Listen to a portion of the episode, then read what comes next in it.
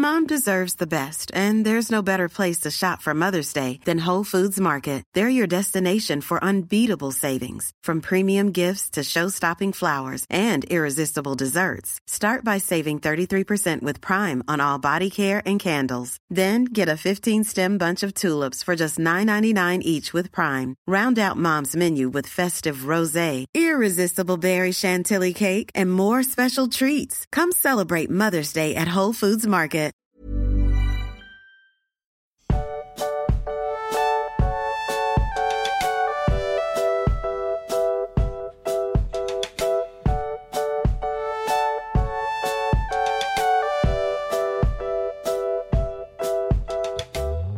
Hallo und herzlich willkommen zu der ersten Folge von Tollkühn, unserem Herr der Ringe Podcast.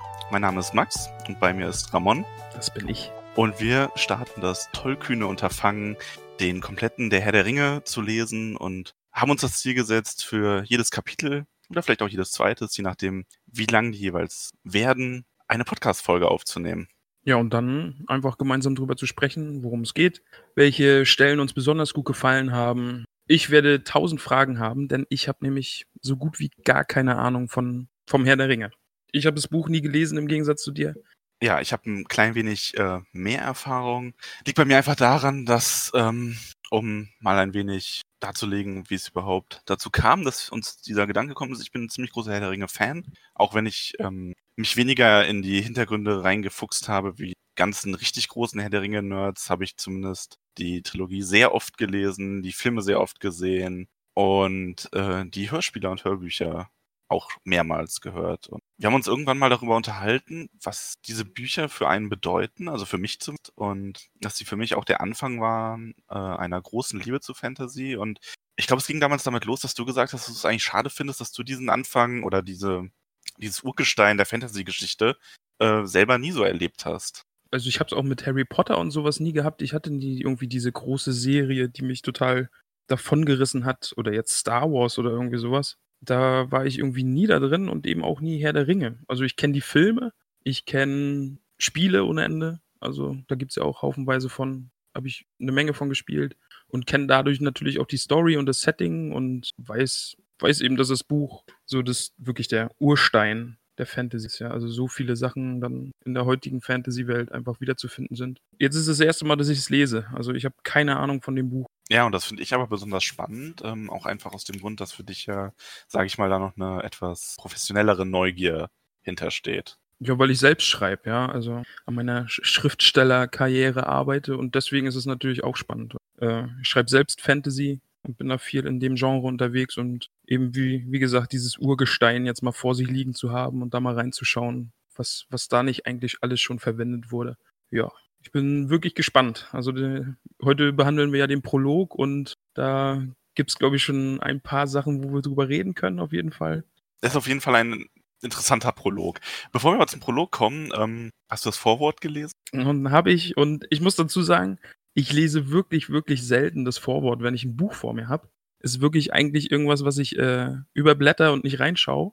Aber jetzt habe ich das Vorwort vom Herr der Ringe gelesen und werde es, glaube ich, in Zukunft ändern und immer mal in die Vorwörter der äh, Bücher schauen, die ich mir anschaue, weil das Vorwort vom Herr der Ringe ist wirklich ein kleiner Schatz. ein kleiner Schatz, hast du. Ähm, ich muss zugeben, ich, ich, hatte das auch nicht mehr im Kopf. Also das Vorwort ist tatsächlich was, hat man mal gelesen und dann aber nie wieder. Ich habe es jetzt erst aufgrund unseres äh, gemeinsamen Neulesens nochmal angeschaut und war auch wieder neu begeistert quasi. Ähm, was hat dir denn an dem Vorwort gefallen? Also ich war wirklich überrascht, dass der Herr Tolkien, ja, der dieses Buch ja geschrieben hat, was wir noch nicht erwähnt haben, aber wir gehen einfach mal davon aus, dass jeder weiß, dass es von Tolkien ist, dass der ganz offensichtlich ein wirklich lustiger Zeitgenosse war. Also ein wirklich, wirklich lustiges Vorwort. Also ich habe sehr gelacht und geschmunzelt, als ich das gelesen habe. Ja, er hat ein gewisses Selbstbewusstsein auf jeden Fall auch über seine eigene Arbeit. Also ja. im Hinblick darauf, wessen Meinung ihn dazu überhaupt interessiert und welche halt nicht. Ja, wirklich ähm, großartig. Das ist, ja, also. das ist eine sehr schöne Einstellung. Die kommt bei Tolkien auch immer wieder durch. Dieses Leben und Leben lassen. Also er kritisiert auch Werke, ähm, die extrem ähm, gut angekommen sind zu seiner Zeit, aber er sagt dann auch immer dazu, ja, aber denen gefallen meine Bücher wahrscheinlich auch nicht und das ist in Ordnung. Also das war wirklich, also der Umgang mit seinen Kritikern, dass es ihm eigentlich völlig egal ist, weil, weil er eben die Sachen von denen höchstwahrscheinlich auch nicht mag. Also das ist, finde ich, eine gesunde Einstellung. Ja, und das hat ja auch ähm, schlussendlich funktioniert. Er hat sein Ding gemacht. Er hat äh, quasi eigentlich dazu entschlossen, eine Sprache zu erfinden aus der Laune heraus. Hat dann gedacht, es wäre ein bisschen schade, wenn es dazu gar keine Welt gäbe. Also macht man den Rest dann einfach mal nach. Also das finde ich auch völlig verrückte Herangehensweise an ein Buch. Also sich zu sagen, oh, ich möchte gerne eine Sprache erfinden, aber die Sprache ist ein bisschen leblos, wenn die gar keine Mythologie hat und gar keine Geschichte hat und deswegen schreibe ich jetzt sechs Bücher, was es ja insgesamt sind. Also völlig, völlig verrückte Herangehensweise an so ein ja, aber ein bisschen hat er ja schon ähm, drauf geachtet. Er sagt ja auch, er sagt ja auch im Vorwort, dass er dann den, ähm, anstatt die Entstehungsgeschichte weiter auszuarbeiten, erstmal sich daran gesetzt hat, sein Kinderbuch weiterzuführen. Also quasi die Weiterentwicklung des Hobbits ähm, zu schreiben, anstatt direkt im Silmarillion zu versinken, weil er selber auch gesagt hat, dass äh, die Geschichte des Herrn der Ringe einfach mehr dazu in der Lage ist, eine, eine Geschichte zu erzählen, die die Leute mitnimmt. Kannst du, also den Hobbit kenne ich natürlich auch gerade durch die Filme. Ich habe sie, glaube ich, alle auch gesehen außer den letzten. Ich schäme mich ein bisschen. Ja, ja die Hobbit-Filme sind auch ganz furchtbar.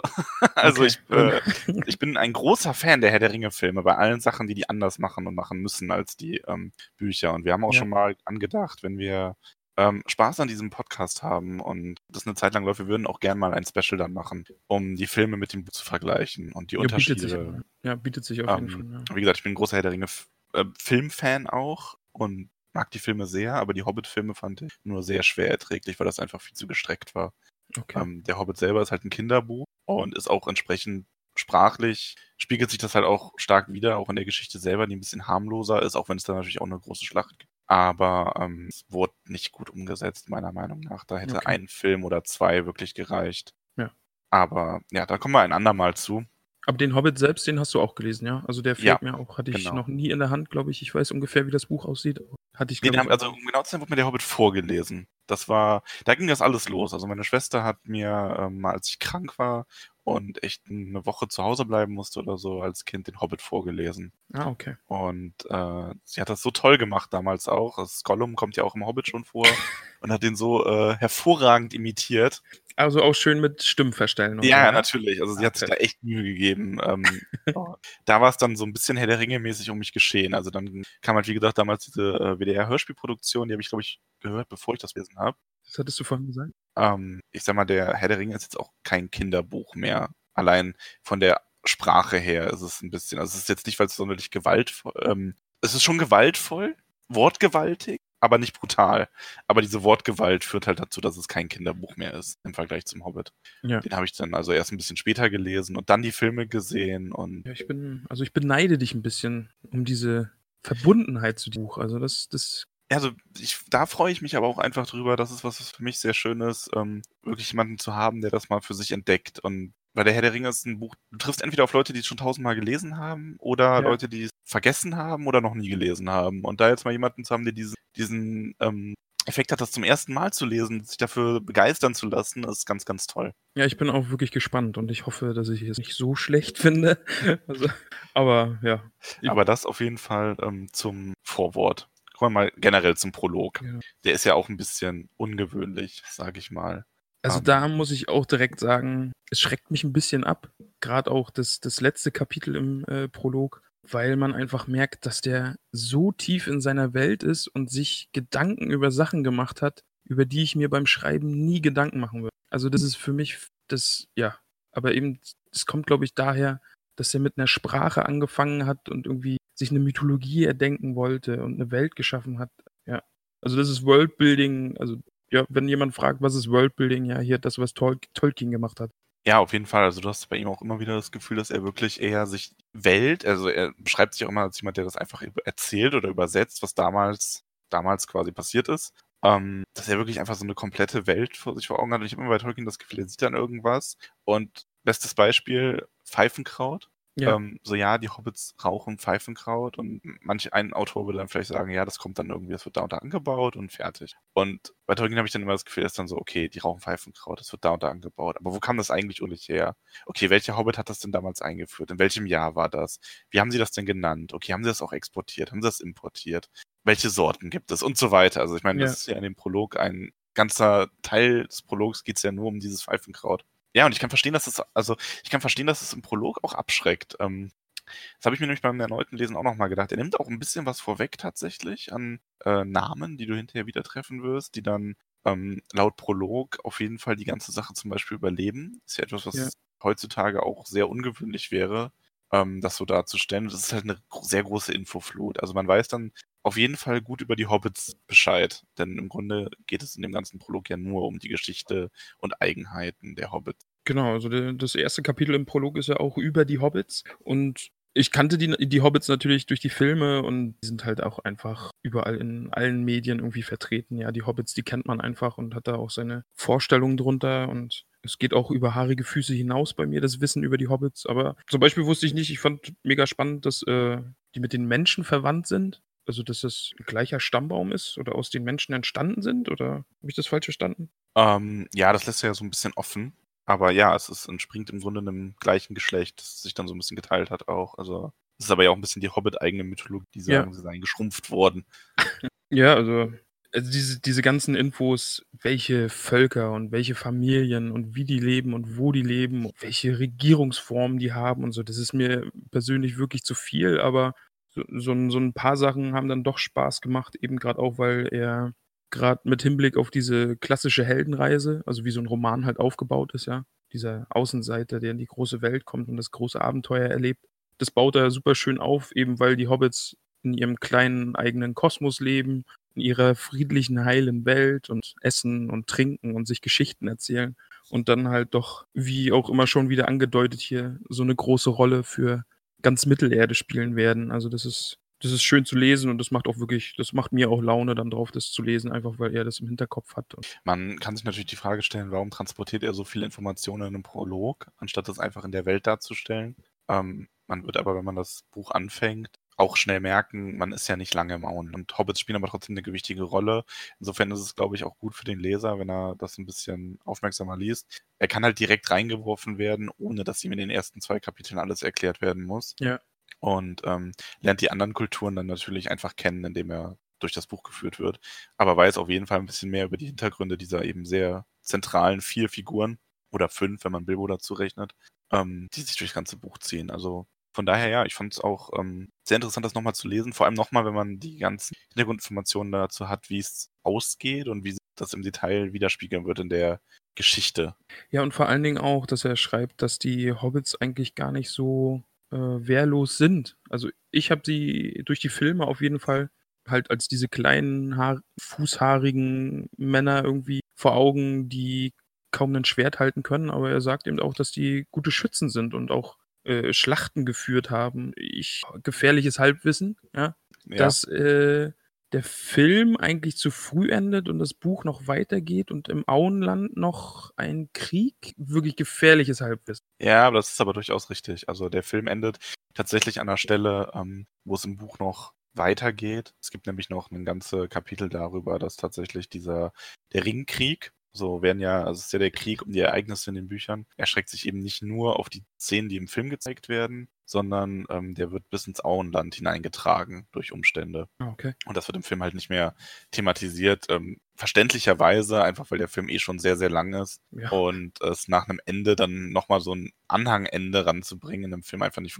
Ist auch ein recht umstrittenes Kapitel tatsächlich, so in der Fangemeinde, ich das mal oh, okay. bekommen habe. Ja. Also einfach nicht, weil es interessant wäre, sondern weil man sagt, es ist ähm, aus Schriftstellersicht sinnvoll, nach einem Ende, was eigentlich so schön ist, dann nochmal quasi so, eine, so ein Abenteuer ranzuhängen. Ja, das stimmt. Also das ist eigentlich, nach dem Ende soll halt auch wieder diese klassische Heldenreise. Das ist halt alles Friede, Freude, Eierkuchen im besten Falle. Der Held hat sich verändert. Das trifft ja für, für Frodo auf jeden Fall auch zu. Aber dass, dass dann quasi nach der, nach, der, nach der großen Schlacht, die gewonnen wurde, dann noch eine Schlacht stattfindet, das ist wirklich auch un. Ja, aber da kommen wir auf jeden Fall auch nochmal im letzten Podcast dann zu. Ja, Jetzt genau. nicht das letzte Kapitel, aber eines der letzten. Okay, na, ich wollte nur mit gefährlichem Halbwissen glänzen, also ja. das ist auf jeden Fall meine Aufgabe. Das hast du geschafft. okay, Kapitel 2 des Pfeifenkraut, genau, da hast du auch schon drüber gesprochen. Fand ich auch einfach nett zu lesen, so ein bisschen Kultur, ja, und die Hobbits haben halt auch was geschaffen und es ist irgendwie in der ganzen Welt bekannt, aber die Hobbits waren so die ersten. Also das, das war auf jeden Fall auch nett zu lesen. Mhm. Ja, also das, äh, um das vorwegzunehmen, die Stelle übers Pfeifenkraut habe ich sogar als meine Lieblingsstelle markiert. Oh, okay. Ja, tatsächlich einfach, weil ich das so, ähm, so als so schönes, un unnützes Wissen empfunden Ja. habe. Also es ist eigentlich vollkommen irrelevant, aber ähm, es ist so für mich, fasst das einfach sehr gut zusammen, dieses Ganze, ähm, sich über eine Kleinigkeit so viel Gedanken machen und hinter einem Grunde so einen einfachen Gebrauchsgegenstand so viel Geschichte zu bringen. Ähm, und das fand ich irgendwie, das steht für mich so ein bisschen im Prolog und für das Ganze in gewisser Hinsicht auch. Aber auf jeden Fall auch ein Bild, was ich äh, mit Herr der Ringe ver verbinde. So den Gandalf, der seine Pfeife raucht und mit, mit dem Rauch Bilder zeichnet und so. Also das, das trifft da ja mit rein. Also auf jeden Fall auch ein Bild, das ich im Kopf habe. Außer du sagst jetzt, Gandalf raucht gar keinen Fall. Doch, Gandalf ra raucht Okay, Pfeifenkraut, ja. Das ist äh, Fun Fact, ähm, Saruman auch nie gezeigt und der macht sich über die anderen Zauberer deswegen lustig, aber jetzt ist das allerdings bei mir gefährliches Halbwissen. Ich habe da nämlich gerade keine Quelle zur Hand, aber ich meine aus dem Gedächtnis, ähm, mich daran zu erinnern, dass ich mal gelesen habe, dass es eine Stelle gab, die suggeriert, dass er das äh, heimlich quasi raucht. Ah, sehr um zu spannend. Sehr cool. Ja, auf jeden Fall. Ja, Kapitel 3 ist dann von der Ordnung im Auenland. Und da ist dann schon wieder, huiuiui, da, da baut er mir die Welt zu sehr. Also wenn es da um Da steigt man irgendwelche aus, Ämter oder? geht. So ein bisschen. Also, Ach schon, ja. Das wird nachher in dem, in dem letzten Kapitel wird's noch mal ein bisschen schlimmer, weil er damit, ist- machen wir das einfach gleich dazu, ja, Anmerkungen zu den Auenlän auenländischen Geschichtsbüchern. Also da bin ich dann einfach komplett raus, wenn's, wenn er mir äh, Jahreszahlen um die Ohren wirft und wo irgendwelche Bücher gelagert werden. Das brauche ich dann echt nicht mehr. Ja, also es ist halt, ähm, es ist sehr detailverliebt und es geht ein wenig ins. Also, ich finde, der Prolog liest sich schon ein wenig so, als würdest du, als würdest du Star Wars schauen und, oder sagen wir mal Star Wars im Buch, mir fällt gerade kein besseres Beispiel ein, Ja. und du machst gleichzeitig den äh, Wikipedia-Artikel zu Tatooine auf und Ja. informierst dich erstmal über die Gewerkschaft der Feuchtfarmer oder ähnliches. Sehr gut. Ähm, was eigentlich mit der Geschichte gar nichts zu, also schon zu tun hat, aber was gar nicht so wichtig ist, wie man vielleicht denkt. Und Tolkien ergeht sich da so ein bisschen drin, um das alles so, dieses ganze Wissen, was er sich dazu angeeignet hat, äh, in seinen Nachforschungen in seinem Ja. Kopf, äh, auf den Leser erstmal hereinzubrechen. Und Ich hatte Ja. auf jeden Fall auch so ein bisschen Bibel-Vibes, ja. Also als, als das Buch mit der Post kam, war es ja erstmal dieser riesige Brocken an Buch. Und dann eben dieses Vorwort hat mich auch so ein bisschen an ein altes Testament erinnert, ja. Er zeugte den und der zeugte den und sie lebten da und gingen dahin. Also hat mich ein bisschen dran erinnert. ja, es ist, also man versteht, glaube ich, schnell, warum man das nicht mehrmals liest, wenn man die Geschichte Ja, nochmal lesen ja, will. ja. Ähm, Aber, aber was du vorhin schon gesagt hast, ich finde ich find die Perspektive spannend, in die er sich bringt. Eben das, es kommt so ein bisschen rüber, als würde er in der Welt leben eigentlich dieser Geschichtsschreiber für all diese Wesen sein, die da leben und einfach alles festhalten, ja, als dieser Ja, im Grunde ist der, der Herr der Ringe ja die letzte Übersetzung des, äh, der Bücher des Roten Ah, okay, äh, ja. in dem die Hobbits quasi angefangen mit Bilbo und dann Frodo und dann Sam ähm, die Geschichte des Ringkriegs uns niedergeschrieben haben. Und Tolkien ist, äh, sieht sich quasi selber als der letzte Übersetzer, der ähm, das jetzt ins Englische übersetzt. Ah, okay. Ja, na gut, dann macht's halt auch wieder ein bisschen mehr Sinn, ja. Wo hat er die Bücher, oder in Anführungsstrichen, wo hat er die Bücher finden können und wo wurden die gelagert und so. dann, ja, dann ergibt's schon auch ein bisschen mehr Sinn. Macht's aber nicht viel leichter zu lesen. Aber ein, Nein, ein, das wicht, ein wichtiges Kapitel haben wir aber trotzdem noch, nämlich das Kapitel vom Ringfund. Ja, Die Geschichte kennt, glaube ich, jeder, ja. Also war auf jeden Fall aber auch nochmal schön als Vorgeschichte das zu lesen. Und das ist die Geschichte, die eigentlich im Hobbit passiert, oder? das ist das Wesentliche, ja. Also der Hobbit, ähm, mal eine ganz äh, einfache Inhaltsangabe zum Hobbit zu machen. Der Hobbit, da geht es ja um Bilbo Beutlin, der eben als Teil von Turin Eichenschilds Mannschaft äh, angeheuert wird auf den Vorschlag von Gandalf hin. Stehen einfach irgendwann mal morgens vor seiner Tür und rekrutieren ihn, mehr oder weniger, beziehungsweise Gandalf stand morgens vor seiner Tür und die Zwerge kamen dann abends dazu. Ja. Ähm, und rekrutieren ihn auf dieser Wettfahrt, äh, nicht, nicht Wettfahrt, auf dieser ähm, äh, Reise zum Eise- einsamen Berg dabei zu sein, wo eben der Drache Smaug das Zwergenkönigreich erobert hatte und Mhm. dem den Schatz zu klauen. Und Bilbo wird halt als der äh, Dieb angeheuert, weil Hobbits eben so geräuschlos und verstohlen sind.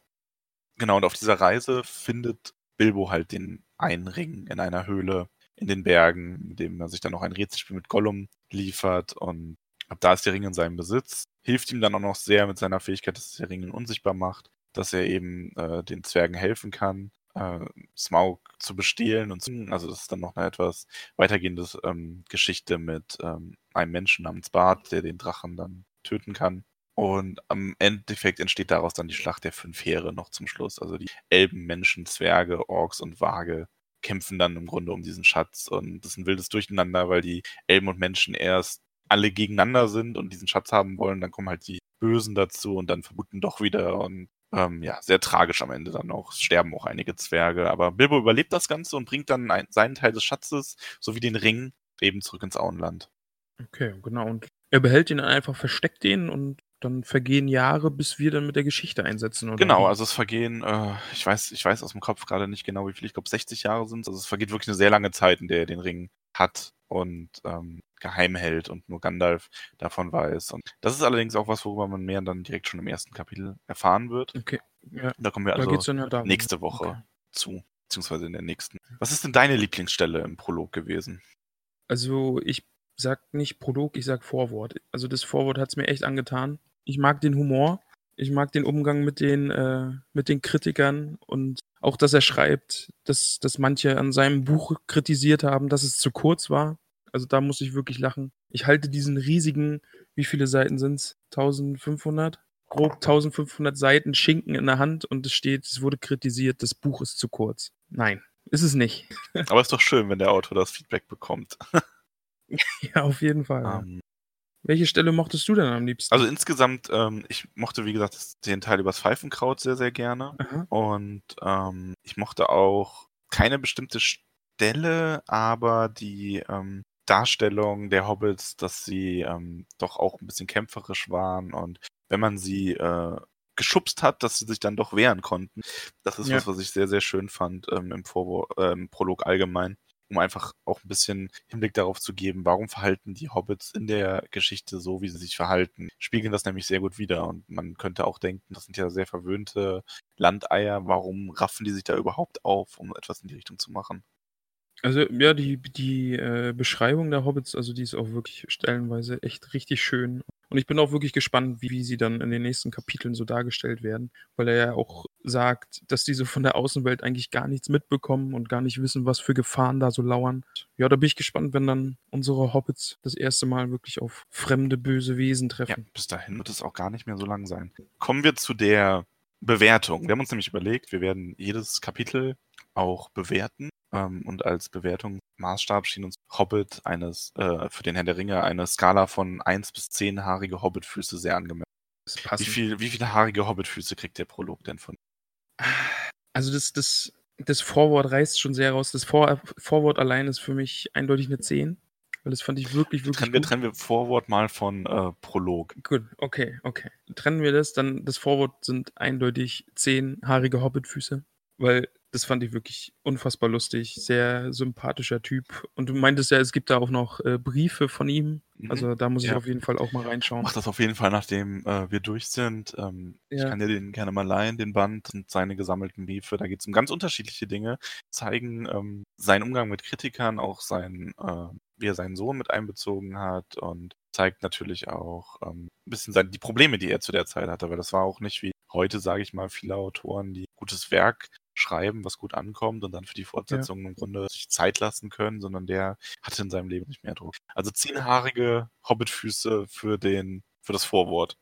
Ja, auf jeden Fall, ja. Ja, und wir hatten auch gar nicht erwähnt, ne, also zu welcher Zeit das geschrieben wird. Also äh, zur Zeit des Zweiten Weltkriegs ist schon auch eine schwierige Zeit, ein Buch zu schreiben, kann man so Auf jeden Fall, ja. Vor allem, wenn du ähm, zwischendrin auch noch deine Universität und deinen Lehrstuhl wechselst und da Eben, sehr genau, viel zu tun hast. Ja, Vorwort auf jeden Fall, zehnhaarige Hobbitfüße und der Prolog an sich, ich würde es einfach bei, bei soliden fünf ansiedeln, weil stellenweise ist es wirklich gut. Ich, ich mag über die Hobbits zu lesen, aber dann mich mit Jahreszahlen und Orten und Namen schon am Anfang so zu bombardieren, also das hat mich echt erschlagen und da, da fällt es mir dann auch schwer, den, den Gedanken zu folgen. Wie sieht's bei dir aus? Wie bewertest du Vorwort und Prolog? Also das Vorwort kriegt von mir auch zehnhaarige Hobbitfüße. Liegt aber auch daran, dass ich einfach es immer liebe, etwas von Tolkien zu lesen, Ja. wo er sich so äußert, so aus seiner Sicht einfach schreibt, was er denkt. Ähm, den Prolog, der kriegt zwei Wertungen von mir. Der kriegt nämlich einmal die Wertung, die ich ihm geben würde, wenn ich das Ganze neu lesen würde. Und da wären es bei Okay. mir auch, ich würde sogar sogar nur vier haarige Füße geben, weil ich finde, es ist schon sehr langatmig. Also viele Stellen daraus würde ich eher als Anhang in ein Buch reinbringen. Ähm, Ja. Als jemand, der das Buch aber schon gelesen hat und einfach nur die Informationen dadurch nochmal bekommt, da kriegt er siebenhaarige Hobbitfüße von mir, weil da fand ich es richtig, richtig ähm, klasse, das nochmal lesen zu können und mir die Welt, die man ja im Grunde schon kennt und die Hobbits, die man sehr gut kennt, äh, Ja. einfach noch die ganzen Hintergrundinfos zu kriegen. Ja, das, äh, dir macht es bestimmt, glaube ich, auch Lust darauf, es wieder zu lesen. So, ne? Auf Weil jeden Fall, ja. Ja. Dinge angedeutet werden, die du schon kennst und so. Und ja, das kann ich mir gut vorstellen. Gut, damit sind wir mit der Bewertung durch. Das heißt, ähm, das nächste Beim Mal, nächsten Mal geht's dann richtig das los. nächste Ja. Mal geht's dann richtig los, genau mit der ähm, Hauptgeschichte und dem ersten richtigen Kapitel. Ein lang erwartetes Fest. Ja, ich bin wirklich, wirklich gespannt. Also, au- also gerade auch auf die, auf die Art und Weise, wie er schreibt und beschreibt und seine Welt malt und so. Da bin ich wirklich sehr, sehr, Mir sehr gerade bewusst, dass drauf. der Name des Kapitels ein lang erwartetes Fest äh, ganz passend ist, weil wir schon sehr lange über diesen Podcast geredet haben. Dass wir den machen. Das stimmt. Ne? Also es ist, äh, es ist, es ist auch für uns ein lang Genau, erwartetes es Fest. ist auch für uns ein lang erwartetes Fest. In diesem Sinne, ähm, Ja, aber wir können auch sagen, jeder, der das hier durch Zufall hören sollte oder mit purer Absicht, der kann sich natürlich auch den Herrn der Ringe besorgen und mit uns mitlesen einfach, weil wir werden Kapitel für Kapitel durchgehen. Ein, ein Mitlese-Podcast. ja, auf jeden Fall. Und vielleicht auch also- jemand, der es schon gelesen hat und einfach nochmal lesen möchte. ja, total gerne. Also dazu laden wir euch ganz herzlich ein und wir freuen uns natürlich und mich auch das nächste Mal wieder begrüßen dürfen. sehr, sehr gern. Max, es war mir ein Fest. Man auf jeden Ein Fall. lang erwartetes. ein lang erwartetes Fest, ja. Nächstes Mal dann auch wieder. Bis dahin, macht es gut. Ciao.